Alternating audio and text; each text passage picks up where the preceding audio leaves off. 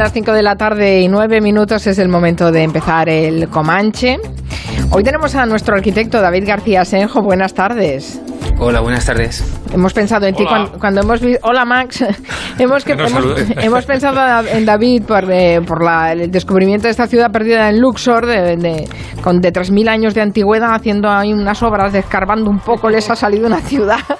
y estaba pensando yo, sí, claro, te paran una obra porque detectan que estás edificando sobre una ciudad faraónica y no sé si es una buena o es una mala noticia, ¿no? Hombre, sobre una ciudad faraónica puede ser buena, pero el problema muchas veces es que te la paran porque encuentran un resto de un horno visigodo que a saber si tiene calidad o no, unos restos de cerámica y muchas veces se, retrasan muchísimo las, las obras por eso, por restos que no son de la importancia que tienen estas ruinas de Egipto, sino por, por restos que son interesantes pero que quizá no tienen la importancia como para paralizar unas obras, simplemente se analiza que estaban ahí, se recoge lo interesante y se continúan las obras, pero eso eh, retrasa bastante los, los trabajos. Lo de, esta, lo de, lo de este hallazgo en, en, Luxor es, es espectacular. Aquí eh, ya han oído ustedes al faraón del Comanche, Máximo Pradera en su pirámide. ¿Qué tal, Max? pues nada, muy, muy con ganas de juerga. no, no, no, no, no, no, no, no, Voy a hablar de la greca. Te ha sentado bien la vacuna, Bueno, bueno. Al final no me la puse. ¿Por qué? Hablé con mi médica, pues que hablé con mi médica y le digo, mira, he tenido el COVID hace un mes, tengo unos ah, anticuerpos del copón, ah. no hay nadie que pueda combatir conmigo en anticuerpos. Tengo 170, Mari Carmen. Caramba, no está mal, no está mal. Sí, sí, sí, o sea, yo, yo, puedo, yo toco, toco a alguien en la frente y le curo. Y, Claro, te la han retrasado. Ya la, ya la tomarás más adelante, sí. Póntela, póntela dentro de seis meses. No ha, sido por, no ha sido porque me haya cagado con la, con la de AstraZeneca. También está Nuria ah, Torreblanca. Aunque el nombre, perdone, ya con esto termino, aunque el nombre es para cojonar, ¿eh? Baxcebria. bueno, es fuego validio. ¿eh? Sí, sí, sí. Miki Otero también está con nosotros. Buenas tardes, Miki. Aquí estoy. No, estoy tan como las grecas, como Máximo. Muy a tope. Bueno, oye, empecemos con uno de los acontecimientos musicales de la semana, salvo que alguien quiera decir algo sobre el fallecimiento del duque de Edimburgo, que es noticia del día. Y ya sabéis que ha fallecido a los 99 años, hemos contado con con Celia Maza, nuestra corresponsal en Londres. Si alguien quiere decir algo, que eh, hable ahora o calle para siempre. Yo sí voy a decir una cosa. ¿Qué? Eh, viendo las fotos del pasado de Felipe de Edimburgo, yo sin ser muy simpatizante de la monarquía, tengo que decir que, oye, que mm, estaba muy bien. Este era muy guapo. Era muy guapo. sí, era muy guapo. Ya está, y hasta aquí mi comentario. Pero seguramente Max, tiene algo más que decir. No, nada más que estamos escuchando por debajo, por gentileza de Quintanilla, la canción con la que se enamoraron. En el año 47 coincidieron en el palco del musical Oklahoma y parece ser que fue una experiencia religiosa para los dos. No estaban casados todavía, ni eh, Elizabeth de la Reina en el año 47. Londres estaba devastada pero digamos que ese, este Oklahoma, este musical que vino de Estados Unidos, llenó de luz la capital inglesa y los llenó de amor a ellos también y desde entonces pues es, fue su canción.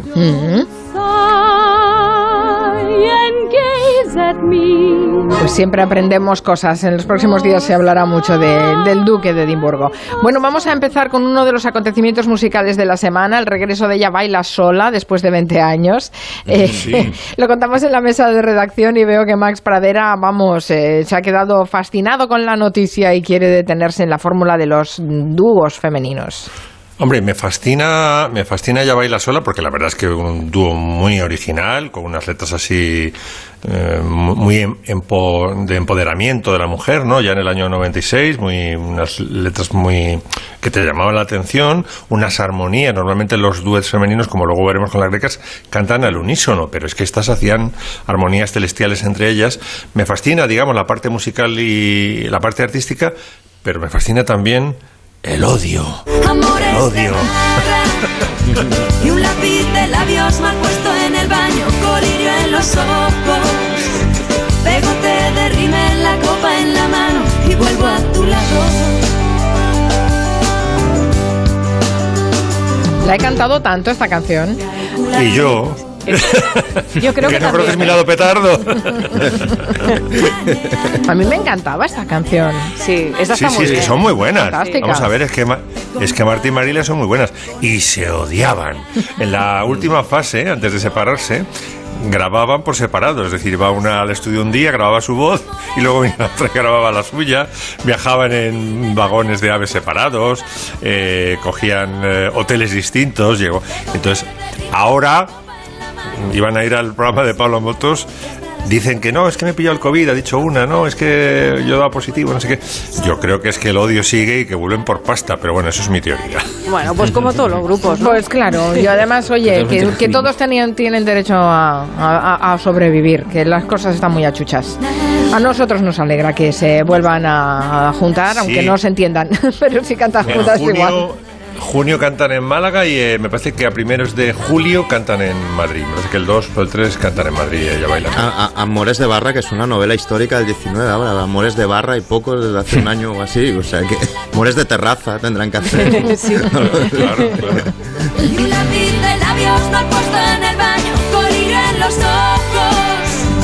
Son muy buenas, igual que son muy buenas las la mezzo y la soprano que cantan esto de cadena perpetua. ¿Andy? ¡Andy! No tengo ni la más remota idea de qué coño cantaban aquellas dos italianas. Y lo cierto es que no quiero saberlo. Las cosas buenas no hace falta entenderlas. Supongo que cantaban sobre algo tan hermoso que no podía expresarse con palabras y que precisamente por eso te hacía palpitar el corazón. Os aseguro que esas voces te elevaban más alto y más lejos de lo que nadie viviendo en un lugar tan gris pudiera soñar. Fue como si un hermoso pájaro hubiese entrado en nuestra monótona jaula y hubiese disuelto aquellos muros. Y por unos breves instantes, hasta el último hombre de Shawshank se sintió libre. Este es el personaje de Morgan Freeman, ¿no? Una de las mejores películas de la historia y este uno de los mejores momentos de una de las mejores películas de la historia, estaréis de acuerdo. Este momento es maravilloso con ese, ese traveling que hacen por el patio con todos los delincuentes arrobados por la música de Mozart. Esto es de las bodas de Fígaro y bueno, vamos a, a, contradecir a Morgan Freeman y vamos a enterarnos de, de, qué va este dueto. Pues dice, no, no tengo ni idea ni lo quiero saber. Bueno, pues sí, lo vais a saber. Es eh, Susana, está recibiendo, o sea, la condesa Almaviva, está recibiendo al dictado una carta que le está dictando la, la, condesa porque quiere tenderle una trampa al conde de, de Almaviva que, como sabéis, se quiere, eh, quiere seducir, quiere ejercer el derecho de pernada con, con Susana, la, la novia de Figaro, ¿no? Y entonces lo que está, lo que dice la letra es esta tarde en la arboleda tal soplará un suave vientecillo, una brisa muy agradable, dice y le dice la condesa Alma Viva Susana. Y con eso ya él se dará, ya se dará por, por entendido, ¿no? O sea, ya sabe que tiene que acudir ahí si quiere seducir, si quiere seducir a, a la que tiene que seducir. Es una, una carta trampa lo que está dictando.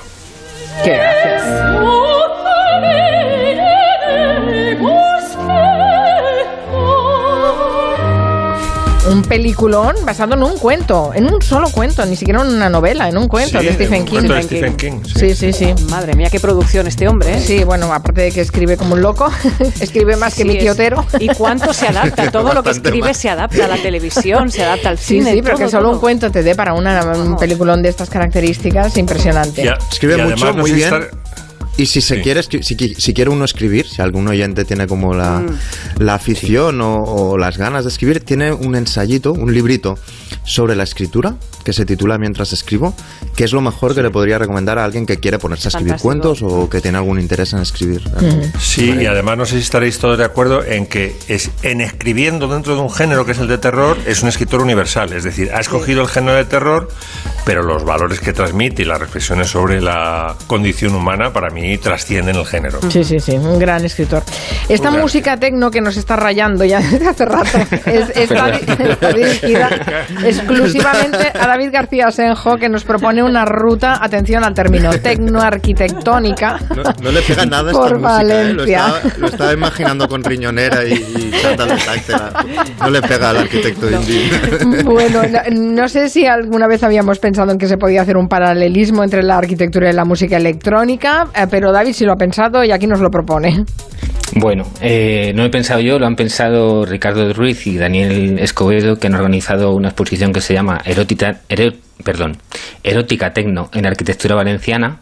Y bueno, nos ponen eh, en conocimiento bueno que la arquitectura y la música son dos de las artes que más tienen en común, ya que ambas se desarrollan en el tiempo, no se puede entender si no las recorren, ¿no? Entonces, también tienen como una estructura sobre la que se van montando los distintos elementos y sobre todo por la seriación y el, y el ritmo. Los edificios brutalistas, que son de los que trata esta exposición, no ocultan los patrones geométricos con los que están compuestos y la música electrónica, que nos ha rayado antes, eh, se basa en la repetición... que sigue de fondo. Que sigue, que sigue. se basa eso en la repetición de ritmos y en la acumulación de series de sonidos que pueden compartir o bien el patrón base principal o introducir desajustes que hacen que la pieza sonora pues, pues sea más rica. Y como señala la arquitecta y experta en música electrónica Débora Domingo, en ambos casos se puede apreciar todo el conjunto o deleitarnos simplemente analizando una parte, eh, uno de los pequeños elementos que conforman el total. Mm, Valencia siempre ha estado eclipsada por Barcelona o por Madrid, mm, pese a ser un importante foco cultural y económico. Y Ricardo Ruiz y Daniel Escobedo han querido organizar este recorrido por alguna de las obras de arquitectura brutalista de Valencia que dentro de la estética propia del movimiento pues son de las más importantes de las que se hicieron en, en España en los años 60 eh, y 70. Entonces, eh, dentro de la estética propia del movimiento brutalista, la construcción de edificios en Valencia tiene una propia razón de ser, igual que también tiene una propia razón de ser la música electrónica que se hace allí. en un clima generalmente templado se puede proponer construcciones en las que la piel es permeable y que generan corrientes naturales para, de aire para refrescar en verano o que tengan elementos de protección contra luz del sol, como celosías o lápices de hormigón, y además también tiene espacios intermedios en los que pasamos del sol cegador a un interior en, penumbra. Eh, también podemos añadir vegetación para humanizarlos y crear un espacio para relacionarnos, que es otro de los factores que tiene la música techno, que se disfruta mejor en compañía, en un ambiente hedonista. Entonces, estos, eh, Ricardo Ruiz y Daniel Escobedo proponen eh, cómo eh, esta arquitectura hedonista también tiene su relación con, la música techno, ¿no? Entonces han hecho eh, una exposición en la que muestran imágenes preciosas que ha hecho Ricardo Ruiz de, estos edificios en blanco y negro, que como digo son algunos de los mejores que se hicieron en España en esos años, como los edificios universitarios de Fernando Moreno Barberá. Se pueden ver algunas de las fotografías a través de Julia en la Onda, que nos las ha colgado eh, nuestro arquitecto, amablemente, nuestro David García Senjo. Sí, entonces pues se pueden eso, ver edificios universitarios o hay una que es en color que es la vivienda de Santa Micaela que es un pequeño oasis brutalista que es eh, uno de los espacios más bonitos que he visto yo de arquitectura de este tipo o la impresionante torre de viviendas de Ripalda que tiene unas franjas horizontales de, de ladrillo y grandes terrazas cubiertas de vegetación. Y si la arquitectura valenciana ha estado en un segundo plano frente a la provincia de a la provincia de Madrid o en Barcelona la música electrónica de vanguardia le ha pasado lo mismo. Eh, ha estado oculta y además es que ha tenido eh, el competidor en casa, que ha sido el bacalao. O sea, el bacalao se ha comido totalmente a la, a la música de vanguardia que se podía hacer allí y artistas como Loren Garnier cuando iban al sonar decían que les asombraba no conocer la música que se hacía en, en Valencia, cuando la que se había exportado más quizá era el bacalao valenciano o la música electrónica que se hacía en, en Barcelona. Entonces, ¿Esto que estamos escuchando es eh, bacalao valenciano? Eso sí. Chimo Bayo, Es totalmente Chimo, Bayo. Un referente. a mí me sacas de él, eh, esta sí, esta no, y no lo identifico. Yo creo que es esta. Es, ya, ya, pero no es ese fragmento. Yo solo escucho eso. Se mueven un poquito. El, me mueven un poquito y yo ya no lo pillo. Chimo Bayo que tiene un libro de memorias eh, con el mejor título de la historia, que es No iba a salir y me lié. Hace dos años. Es verdad. Y, además y que arranca con él despertando una resaca como 30 años después de la última ruta del Y creo que sacó un vino que se llamaba Juja. Este, este, es el fragmento que solo conozco yo. Bueno, que yo solo conozco, no que solo conozco yo. Esto, esto. A mí me sacas de aquí y ya no lo identifico. Bueno, todo un personaje, Chimo Pues detrás De, esta ruta del bacalao lo que había era una escena cultural eh, similar a la movida que revitalizó las artes y el diseño en Valencia y que ha conseguido que el año que viene mm, Valencia sea la capital mundial del diseño, que es todo, todo un hito. Entonces, el año pasado, un poco eh, relacionando esto de la música electrónica y la arquitectura, salió un artículo en El País de Esperanza Balaguer en el que mostraba la arquitectura que había en las discotecas de la ruta. Porque antes de, las discotecas con palmeras y piscinas que proliferaban por toda España, y que seguro que todos hemos ido a alguna, en, el pueblo de mi padre, un primo suyo tenía una que se llamaba Island, bueno, Island, y, eso tenía sus su palmeras de plástico y su piscina. ¿Y dónde estaba, eh, David? Pues en Lillo, Toledo, en un pueblo de Toledo, en La Mancha, un pueblo de 3.000 habitantes, tenía dos discotecas así. Qué grande. Y una se llamaba Isla en Toledo, muy bien. Sí, y la otra, y la otra pasarela, porque organizaban pases de modelos, eh, hacían, intentaban llevar esto eh, que se hacía en Valencia a un pueblo de 3.000 habitantes. Bueno, duraron lo que tuvieron que durar, pero la verdad es que no lo pasábamos, no pasado bien.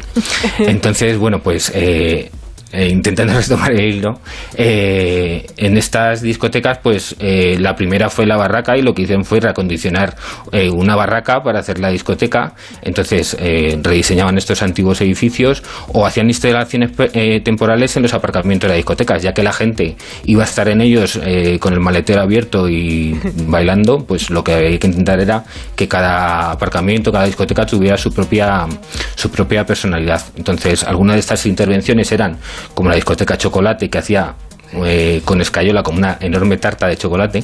Eh, otras intentaban buscar espacios temáticos que dotaran de personalidad a, esta discoteca así. Y si sonaba la mejor música británica, pues en muchos casos eh, el ambiente tenía que estar a la altura de las discotecas que se hacían en, en, el Reino Unido. Y no solo el ambiente, sino también el diseño de las entradas, de los logos, de los carteles que anunciaban los conciertos, que brillaron a un nivel altísimo, casi al nivel de los que hacía Peter Saville para New Order o para el sello Factory, que por cierto también tuve una discoteca de diseño de Hacienda y que fue una ruina y que también hay un libro que, cuenta mm. eso y que creo que me dijo Nuria que hablaste de él en su momento. Entonces, por ejemplo, Javier Mariscal diseñó algunos de los mejores carteles para la sala Spook y el colectivo La Nave, que fue pionero en España en convertir un espacio industrial en un centro de trabajo compartido por arquitectos y diseñadores y artistas, fue el germen de lo que ahora es la Asociación de Diseñadores de la Comunidad Valenciana y que de sus manos salieron carteles, montajes temporales, los juguetes Feber o las mm. piscinas hinchables Toy, que, de las que todos hemos disfrutado. Entonces, eh, bueno, pues eh, fue una explosión de creatividad que quedó un poco oculta, pero que tenía un marcado carácter mediterráneo que duró simplemente unos años en los que brilló muchísimo, pero que generó un nuevo modelo para la ciudad y para toda la región. Creo que un día deberíamos hablar de discotecas de España, Sí. creo que tenemos ahí una arquitectura por toda la. Por Nunca hubiera imaginado esa vinculación tan importante que nos acaba de describir David García Senjo de las discotecas y la, y la arquitectura. Y preguntaremos porque hay unos modelos de discotecas que hemos vivido todos en diferentes puntos de, España que son espectaculares. Debemos hablar de ellas. Sí, sí. Me pasa muchas de ellas, eh, bueno, aparte ahora de la pandemia, pero muchas pues las más brillantes de diseño pues han quedado eh, bueno con, el declive de la ruta pues muchas se desmantelaron y lo que se han transformado pues más en espacios tecnológicos en los que bueno pues hay un equipo de sonido que suena muy bien pero no quizá no tienen esa personalidad que, podían tener en la época de la ruta yo no he sido mucho de discotecas, pero tengo dos recuerdos de dos discotecas y curiosamente son todas egipcias. una, era Memphis, Memphis, este, cerca de Manresa, y que ya no existe, ¿eh? esto ya no existe, y otra Tutankamón en la autovía de Castelldefels. Bueno, claro, un clásico. Qué raro que no se llamara Luxor. Hay mucha cosa egipcia en las discotecas españolas.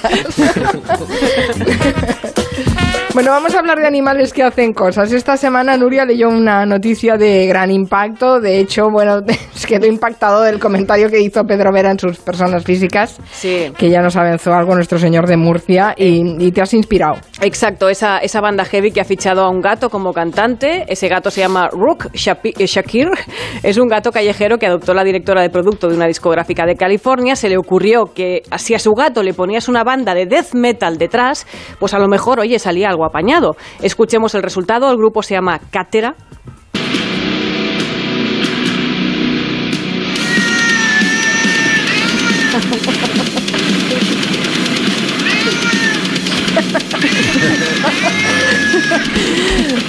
El que chilla es el gato y parecen los monos de Senegal en la rueda de prensa de Sánchez. Totalmente, los monos. Espérate que alguien va a hacer una canción con esos monos, ya os lo digo ahora. Lo bueno va a ser ver ese un concierto en directo de este grupo, ¿no? Camerinos con gateras, el, esto del cajón de la arena, va a ser todo fantástico. Bueno, dice la disquera que se inspiró en otros grupos, como ya contó Pedro, ¿no? Hate Big con un loro cantante o Caninus con dos pitbulls cantantes, pero es que hay tradición de este tipo de grupos a los que ponen a un animal delante para cantar, pero es que eso, por ejemplo, ya viene de, de lejos, ¿no? Lo hicieron los Pink Floyd con el perro Simus.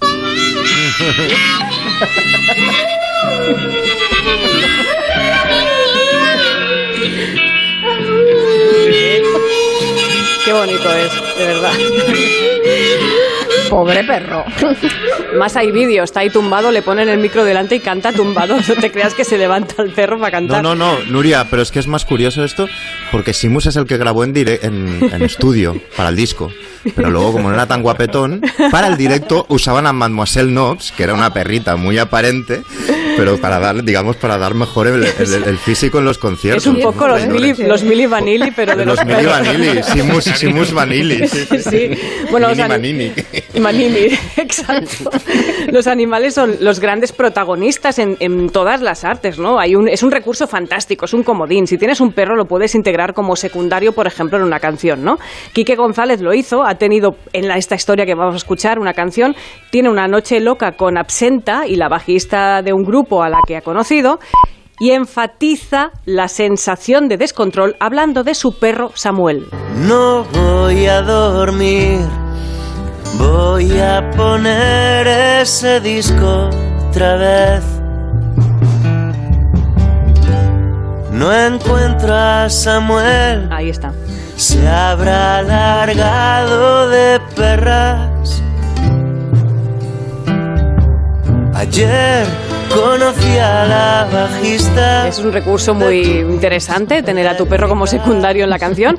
Hay otro caso parecido de historia, ¿no? Al Stuart o a Stewart y, el The Year of the Cat, una canción fantástica. inspirada en la película Casa Blanca, que lo que viene a decir es que el tío ha ligado con una turista que han pasado una noche loca y a la mañana siguiente él se pone muy pesado con ella, dice que me he enamorado de ti, que qué voy a hacer a partir de ahora sin ti. Y la tía dice, sí, solo le responde como excusa, mira, es que es el año del gato.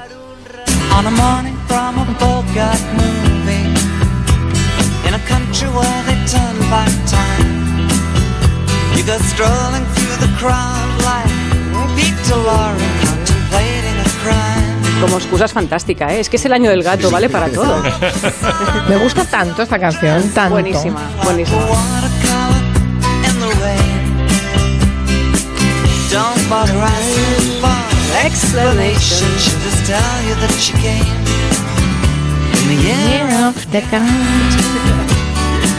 Vale, sigamos. Venga, sigamos. Venga, ahora vamos con uno de los mejores discos de la canción española.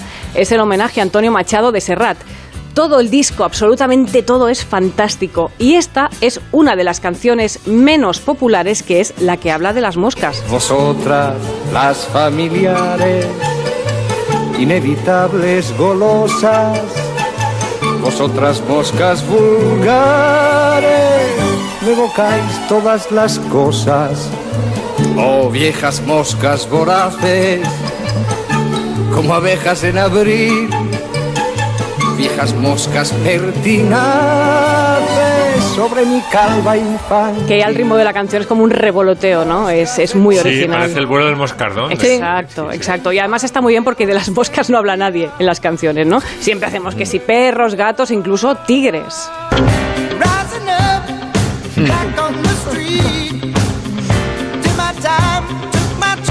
Eye of the Tiger es una canción perfecta para entrenar, todos estáis pensando en Rocky, pero ojo a la letra cuando la traduces. Es el, es el ojo del tigre, es la base del combate, alzándose hasta el desafío de nuestro rival y el último superviviente conocido acecha a su presa en la noche y nos observa a todos con su ojo del tigre. Ahora que venga alguien a intentar adaptar esto al español.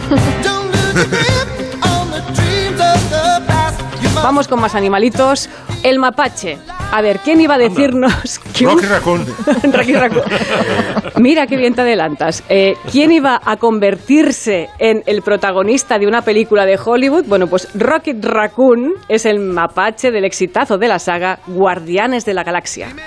A este interruptor y luego a este otro. Eso la activa. Luego aprietas este botón que te dará cinco minutos para salir de ahí. Pero hagas lo que hagas, no aprietes este botón, porque detonaría la bomba de inmediato y moriríamos todos. Ahora repite lo que te he dicho. Yo soy Groot. Ah, Yo soy Groot. eso es. Yo soy Groot. ¡No! Ay, el Groot, todos tendríamos un Groot en casa. Bueno, vamos con otra película. En 1950 se rodó El Invisible Harvey. Es una película muy interesante, a mí me encanta. James Stewart compartía protagonismo con un conejo imaginario de dos metros con el que recorría los bares. Harvey y yo entramos en los bares, echamos unos tragos y ponemos la gramola. Enseguida las caras de todos los parroquianos se, se vuelven hacia mí sonrientes y dicen, no, no sabemos cómo se llama, señor, pero es usted un hombre simpático. Eh, Harvey y yo nos sentimos reconfortados en esos gratos momentos. Una, una oda a la libertad, esta película es muy, muy interesante. Bueno, tenemos más animales, Flipper, el delfín, el perro Rex, el coyote, el perro cujo, que es lo que te pasa cuando no te vacunas, Colmillo Blanco de Jack London. Las ratas tienen mucha literatura también. Tenemos a Firmin de Sam Savage, la rata de Andrzej Saniewski, las ratas de Miguel Delibes, y los osos también han protagonizado películas, canciones, dibujos, como Los Oyogi, y documentales de altísimo nivel, como Grizzly Man de Werner Herzog. Durante 13 años, Timothy Treadwell vivió entre osos grizzly en las montañas salvajes de Alaska. Allí, filmó más de 100 horas de secuencias, hasta el 2003, año en el que le mató uno de los osos a los que había jurado proteger. Qué fuerte, esta Sí. historia es Sí, fuertísima. sí, es espectacular. Las imágenes son interesantísimas, todo lo que consigue grabar, pero claro, ese final escalofriante lo, lo cambia todo, ¿no? Bueno, Gloria Fuertes escribió al gato garabato, los chichos al perro callejero, y Eugenio nos contó el chiste de la paloma. Dice que se encuentran dos amigos y uno le dice al otro de un ano, digo, me he comprado una paloma que me ha costado 10 millones de pesetas. De un mensajera, digo, no te exagero, hombre, no te exagero. Y próximamente llega a los cines la revisión de uno de los personajes más terribles y fascinantes del cine de animación. Obsesionada con los perros dálmata, ella es Cruella de Vil. Nací siendo brillante, malvada y un poco loca.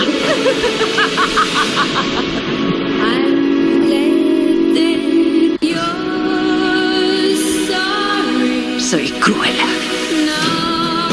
Cruella Esa de revisión con Emma Stone protagonizando a Cruella de Vil. Tenemos muchas ganas de que se estrene. Vamos a hacer una pausa y después Miki Otero nos eh, habla de un documental sobre la extraordinaria vida de Truman Capote.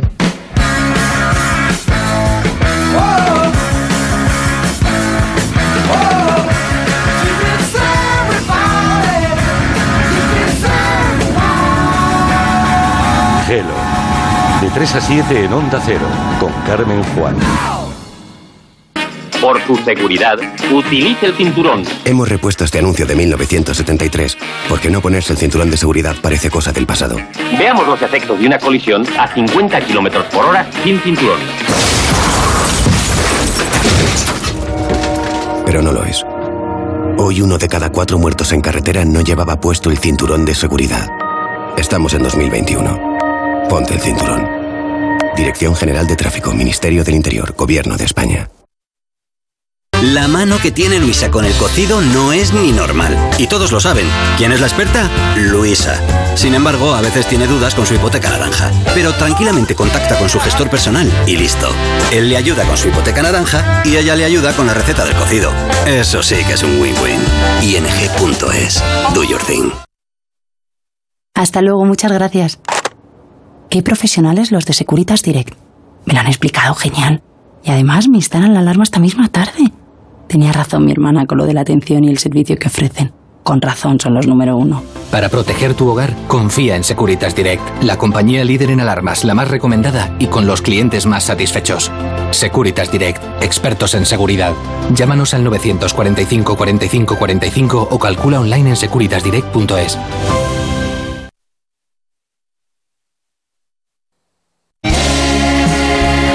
Mocedades y Los Panchos en concierto. Todos sus éxitos en el Teatro La Latina los días 4 y 5 de mayo a las 20.30 horas. Entradas a la venta en las taquillas del teatro y en teatrolalatina.es. No te lo pierdas. 4 y 5 de mayo, gran concierto de Mocedades y Los Panchos en el Teatro La Latina. ¡Te esperamos! Mis momentos más ocultos. En Supermercados Ciber, cada vez más cerca de ti, podrás encontrar todas tus marcas favoritas, nuestra marca blanca y la mejor calidad-precio en productos frescos. Descubre o vuelve a disfrutar de nuestras fabulosas torrijas, a la manera tradicional, con ingredientes naturales y ligeras. Y ahora el pack de tres torrijas por solo 5 euros. ¿Te lo vas a perder? Iber, empresa 100% madrileña, especialista en productos frescos. En Naturtierra llevamos 40 años haciendo de lo natural algo perfecto, complementando tu alimentación para que sea la más saludable. Encuentra tu producto Naturtierra en supermercados y grandes superficies. Naturtierra complementa tu vida. Complementa tu vida. Naturtierra. Control Dental Europeo, especialistas en implantología de carga inmediata, trae a España los implantes corticales para pacientes con reabsorciones extremas de hueso sin necesidad de injertos óseos y prótesis definitiva en menos de un mes. El tratamiento más pionero en implantología a un precio competitivo. Compruébelo. Confíe en Control Dental Europeo y vuelva a sonreír. Consulte su caso sin compromiso en el 91 575 3404 y controldentaleuropeo.com. La cirugía para la obesidad no está recomendada en todos los casos, pero si crees que puede ser el tuyo, en Adelgar trabajamos exclusivamente con los mejores cirujanos, especializados en cada tipo de intervención y con miles de operaciones realizadas con éxito. Ponte en manos de especialistas 91 577 44 77 y adelgar.es. Colaboran con Decorman, Closman Cierres Metálicos, Insonoplac, PVC3 Comerlin, Claudio Pintores y Contenedores Parque 91 609 3370 o decorman.es.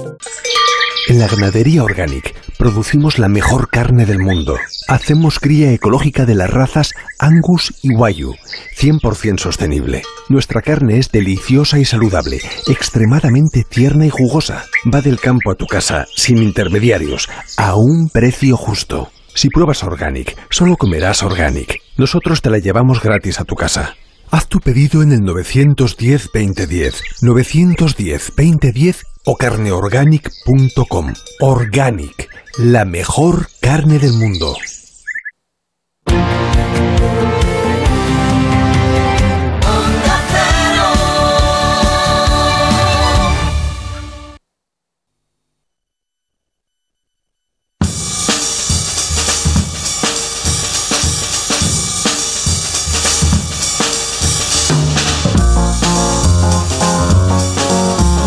Estoy esperando que nos cuentes eh, este documental sobre la vida de Truman Capote, el escritor de A Sangre Fría, de Desayuno con Diamantes, todo un icono pop, Truman Capote.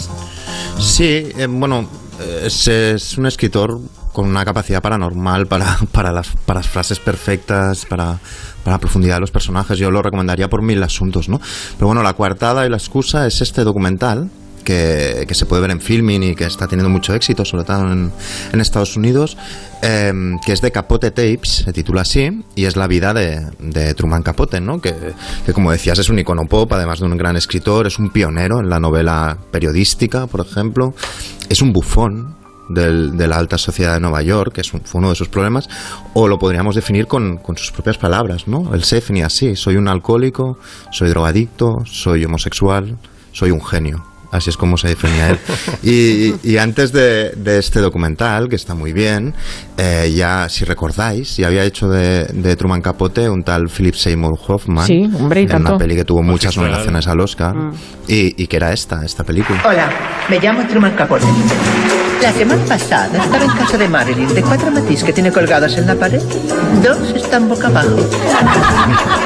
Este es el tipo de comentario que hacía Truman Capote y que le valió que todo el mundo lo quisiera en sus circos, por lo gracioso que era, pero que nadie lo quisiera de verdad, porque, porque en cualquier momento podía, podía criticarte, ¿no? Y lo tenía todo en contra desde niño, ¿no? Esta voz aflautada que, que escuchábamos, eh, tenía un físico de, de, poco más de metro y medio, su sexualidad en aquella época, además, eh, no tenía una gran, digamos, unos grandes antepasados y, sin embargo se convierte, y esto pasa muy poco, muy, muy rara vez, en un escritor que todos los oyentes conocerán incluso aunque no lo conozcan, aunque no lo hayan leído, por una cuestión u otra, ¿no? Entonces vamos a ver a Capote en cinco momentos. La primera es la infancia, ¿no? Él, coge Capote del, del apellido de un abuelo suyo, que era canario. José García Capote, y, adopta ese, ese, ese, apellido y crece en las granjas del sur y solo tiene una amiga, y justo esa amiga es una tal Harper Lee que escribirá esta novela. Si consigues aprender una sola cosa, te llevarás mucho mejor con todos tus semejantes. Nunca llegarás a comprender a una persona hasta que no veas las cosas desde su punto de vista. ¿Cómo? Hasta que no logres meterte en su piel y sentirte cómodamente. Pero si continúo yendo a la escuela, no podremos leer juntos. Scout.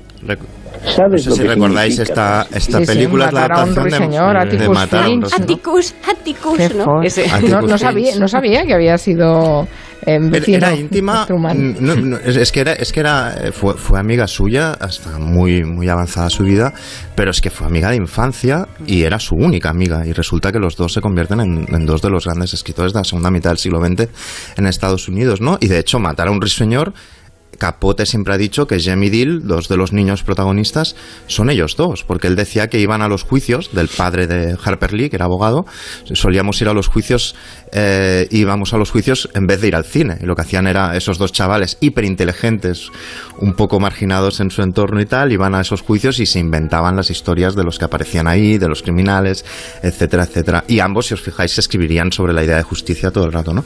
Luego estamos en los primeros pasos en Nueva York. Llega a los 17 años años, trabaja en The New Yorker ya desde muy pronto como mensajero, con tareas menores, ¿no? Y a los 21 empieza a publicar, pero llegamos a otro momento por el que conocéis a Capotes, incluso sin haberlo leído, ¿no? En 1958 escribe 55 páginas que yo creo que son perfectas, una, una pequeña novelita que tiene un título que no conoceréis y que dio en esta película.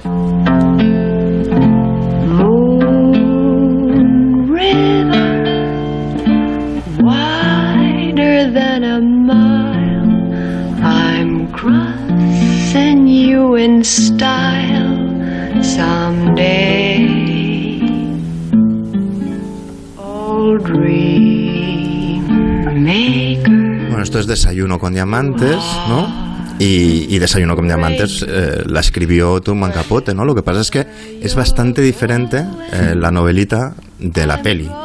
Eh, Capote tiene mucho encanto escribiendo, pero siempre es como la cara dura de ese encanto, ¿no? La cara B de ese encanto. Y Holly Golightly, la protagonista, que interpreta a Audrey, en realidad en la, novelita es bisexual, fuma marihuana todo el rato, se supone que es prostituta, tiene un aborto y sin embargo todo esto en la peli se suaviza y en la novelita de Capote no existe esta historia de amor, en realidad nada cambia porque el protagonista no quiere cambiar. Yo si os gusta la peli, Desayuno con Triamantos, os, os recomiendo muy mucho el libro de Capote también, ¿no? Y luego llegamos a, al gran momento que tú apuntabas, Mari Carmen, que es cuando se inventa un género. Él de repente dice, a mí me gustan mucho las novelas del siglo XIX, voy a hacer lo mismo pero con el periodismo. Y se inventa un género, que es la novela de no ficción, que, que, inaugura con la sangre fría. ¿no? Él está en el año 58 leyendo el periódico y ve un pequeño breve donde pone cuádruple asesinato en Kansas. ¿no? Lee el breve, decide viajar allí lo hace con su, con su amiga, con Harper Lee. Van juntos todo el rato, toman miles de páginas de notas y allí conoce a esta familia de un pueblo rural de Estados Unidos que, los asesinan sin ningún sentido aparente y que un tiempo después capturan a, dos a, los dos, digamos, asesinos, Richard Hickok y Perry Smith, y Capote hace una inmersión absoluta tanto en el pueblo, siendo este personaje eh, de voz aflautada y homosexual y tal, se gana todo el pueblo, no se sabe muy bien cómo, todo el mundo le, le chiva los pequeños secretos del pueblo y se enamora, es lo que dice todo el mundo, de Perry Smith, ¿no? De hecho hay momentos en la novela y en la película que pondremos eh, de intimidad total entre Capote y Perry Smith ya en la celda donde lo condenarán, ¿no? Lo único que voy a echar de menos en este mundo es aquel pobre viejo y a sus inútiles sueños. Me alegra que hayas dejado de odiar a tu padre. No lo he hecho. Le odio y le quiero. Bueno, pues con, el, con el gran éxito de La Sangre Fría, que es esta novela, para celebrarlo de toda esta miseria, lo que hace es hacer lo que se conoce como la fiesta del siglo. Es la fiesta de las máscaras en, blanco y negro, donde invita a Peggy Guggenheim, a Loren Bacall, a Jacqueline Kennedy, a todos los famosos de la época. Quizás suena esto de fondo, chic to chic, quizás sea esto.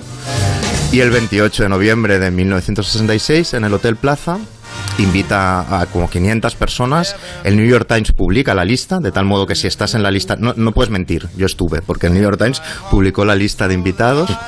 Es a las 10 de un lunes. En, en el Hotel Plaza se pide que lleven másc- máscara negra o blanca para que no se sepa quién baila con quién. Se consumen 450 botellas de champán, una, una por barba, más que nada. Y bueno, Sinatra, Andy Warhol, Marlene Dietrich, Tennessee Williams, Greta Garbo, todos los que quieras. No va Audrey Hepburn, porque Capote había rajado de su interpretación en Desayuno con Diamantes. Tampoco va Greta Garbo. Y no se sabe cuándo acaba la fiesta, pero el caso es que días después aún hay invitados que aparecen en programas de televisión dando entrevistas con el traje que llevaron a la fiesta. Lo te da una idea aproximada del alcance de la fiesta y de la resaca también, ¿no? Y por último está el epílogo de la vida de, Truman Capote que a mí me parece increíble, que es el momento en el que él, como en la fábula del escorpión, ¿no? Lo que hace es traicionar a toda esta alta sociedad. Él, si os fijáis en los textos que tiene, los más bonitos, los más tiernos, siempre salen los, los pobres criminales de sangre fría o la familia de ese pueblo o, la, o el ama de casa, la mujer de la limpieza negra que le hace un retrato precioso. Y en cambio a la alta sociedad eran amigos, pero siempre se metía con ellos, ¿no? Y entonces decide hacer eso, traicionarlos. Y entonces escribe este libro inacabado, que no hemos leído entero, que es Plegarias Atendidas, pero que entre el 75 y el 76 fue publicando pequeñas piezas en la revista Squire y cuando se empezaron a publicar fue un gran escándalo y todas aquellas grandes amigas de la alta sociedad que tenía lo abandonaron como una rata. Y él se tuvo que adaptar en círculos como este donde suena esta canción.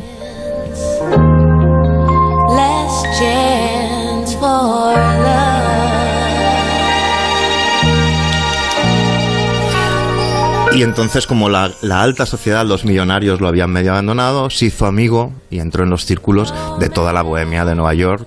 Era un habitual en la discoteca Estudio 54, entre el 77 y el 80. Hay fotos de él sobado, con el, con, dormido allí, con, el, con la copa en la mano, muy decadente.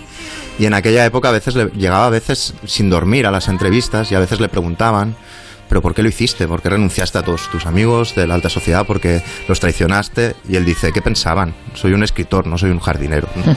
y así que ese es Truman Capote, que fallecería a los 59 años y que a sangre fría, por cierto, escribió una gran parte de esa novela en, en Palamos. Fue a Palamos a escribirla. En, aquí Ah, en no lo sabía tampoco eso. Al hotel, sí, sí, sí.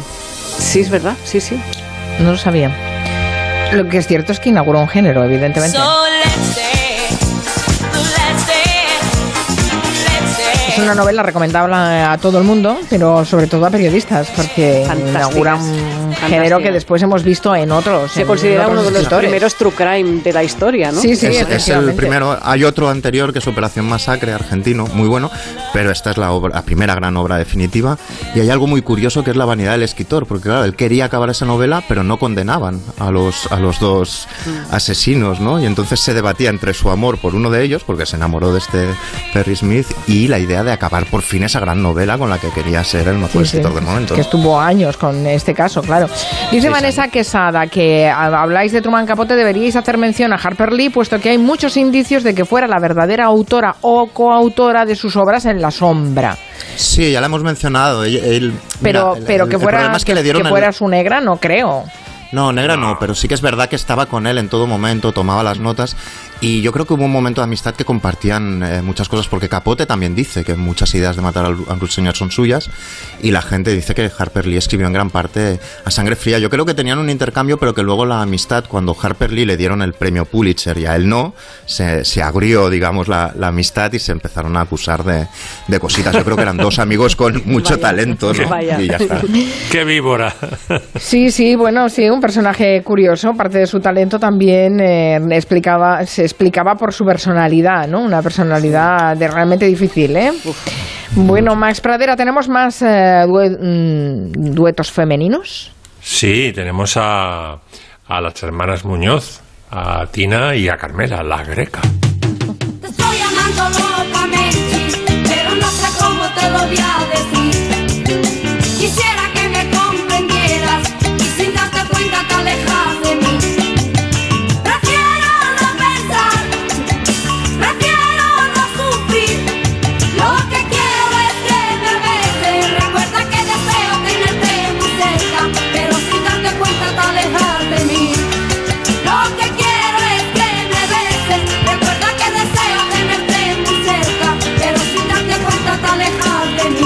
locamente nunca lo he entendido mucho. Bueno, mezclan palabras caló con, con palabras eh, giros andaluces y palabras castellanas, pero lo más eh, misterioso de todo, que creo que lo he conseguido resolver, es el si me convenzo. Si me convenzo. Si me, la, la explicación más verosímil es, si me convenzo de eso, de que sin darte cuenta te alejas de mí, entonces, y solo entonces, tu ausencia me va a saber a besos. Esa es la, la explicación que dan de esa, de esa parte de la canción.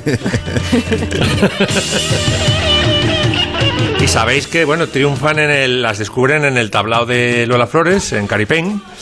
Y la duda que tenían era qué aire darle a las hermanas Muñoz, porque ellas cantaban de todo. De hecho, se llaman las grecas porque cantaban una canción en griego, mm, que se llama Paritú, o no sé, ahora me acuerdo del nombre de la canción. Era una, era una sola palabra en griego. Y entonces dice, bueno, ¿qué le damos? ¿Un aire flamenco a este dúo? ¿Le damos un aire pop? Y entonces, eh, a un genio que yo creo que fue José Nieto, el que fue batería de los pequeñiques y luego magistral compositor de bandas sonoras, dice, no, no, no, a estas hay que darles caña. Y entonces las convirtieron en el gypsy rock y con guitarras distorsionadas, que, es el gran acierto de producción de las grecas. Y, del, sonido caño roto también. De, exactamente, el haber, el haber creado el, no solamente un dúo, sino un estilo que es el gypsy rock.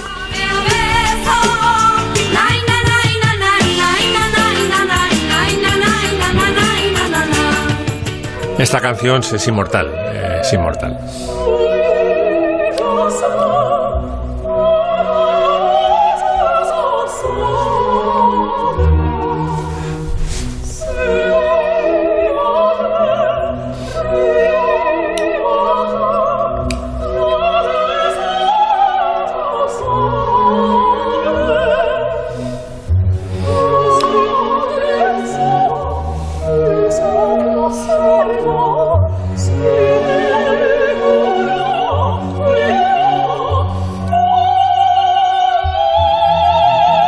Impresionante, ¿eh? El dúo de las flores, yo creo que es el dúo más famoso de la historia de la ópera. Se ha utilizado en no sé cuántas películas, en anuncios, la BBC, la digo la eh, ¿cómo se llaman las líneas aéreas británicas? Que no me sale, no me viene ahora la palabra. La, British Telecom. La, British Airways. La British ah, Airways. Perdona, pensaba que hablabas de la de las líneas telefónicas, de la compañía telefónica. British Airways. se, publicitaron en televisión durante años con el dúo de las flores de esta ópera eh, de Leo Delibes, que es tío abuelo, yo creo, de Miguel Delibes. Es un antepasado de Miguel Delibes, este Leo Delibes, sí. Lo, contaba él con mucho, con mucho orgullo, sí, porque tenía familia francesa. La ópera se llama Lacme, está inspirada en una novela de Pierre Loti mm, por supuesto ambientada en la India de dominación británica, es una historia muy trágica de una una mujer, la hija de un brahman, que es eh, sacerdote, un alto sacerdote de la región brahmánica, que se enamora de un soldado británico y acaba como el rosario de la aurora. Y este momento es cuando va a recoger eh, flores al río con su, con su sirvienta. Y nada, cantan a la primavera, a los jazmines y y está como en lo opuesto ¿no? de lo que del gypsy rock que veníamos de escuchar no hay nada más alejado sí sí sí pero es chulísimo es muy chulo sí me recuerdo la Lía Rosa que las grecas cantaban cantaban sagapó que quiere decir eh, sagapó eso es, sagapó, que quiere decir te quiero sí Sí, una, una, canción griega y dice, ¿qué nombre le ponemos al dúo? Pues como cantan... Las grecas, claro. Las grecas, sí, con la greca Sagapó, sí, sí. Para la Lía Rosa.